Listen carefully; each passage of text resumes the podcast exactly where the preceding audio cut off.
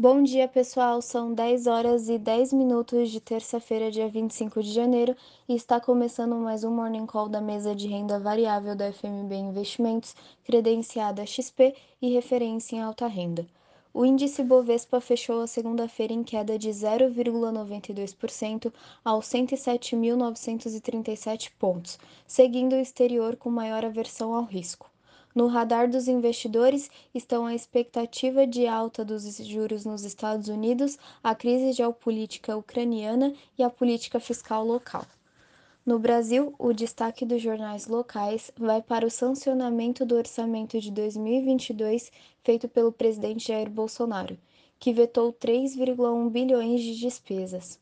Nesta quinta-feira, o governo estuda realizar uma reunião para aprofundar uma análise alternativa para a redução dos preços dos combustíveis no país. O futuro do Ibov opera em queda de 0,32% agora pela manhã, acompanhando o mercado exterior. Nos Estados Unidos, mesmo com a cautela antes da reunião para decisão de juros do Federal Reserve e com a escalada da tensão na Ucrânia, as bolsas americanas conseguiram reverter as perdas, fechando a segunda-feira em alta.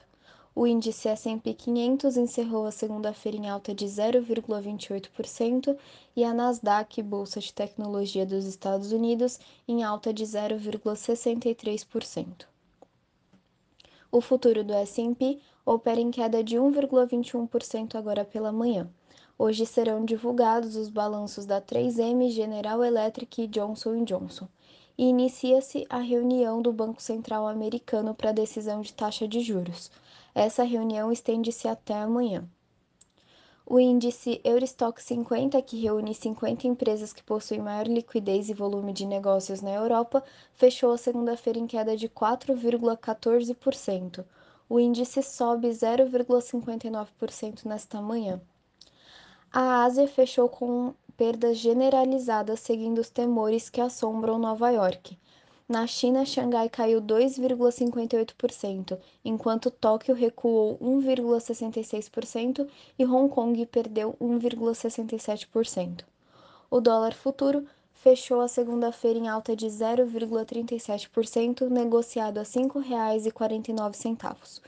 O petróleo do tipo Brent, referência da Petrobras, fechou a segunda-feira em queda de 1,84%, cotado a 67 dólares e 28 centes por barril.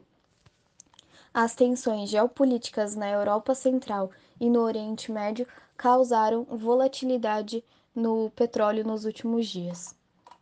O minério de ferro negociado em Singapura, referência para a negociação do mineral no mundo, está cotado a 138 dólares por tonelada, subindo 3,81% em relação a ontem.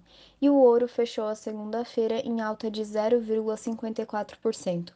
Uma excelente terça-feira a todos e bons negócios!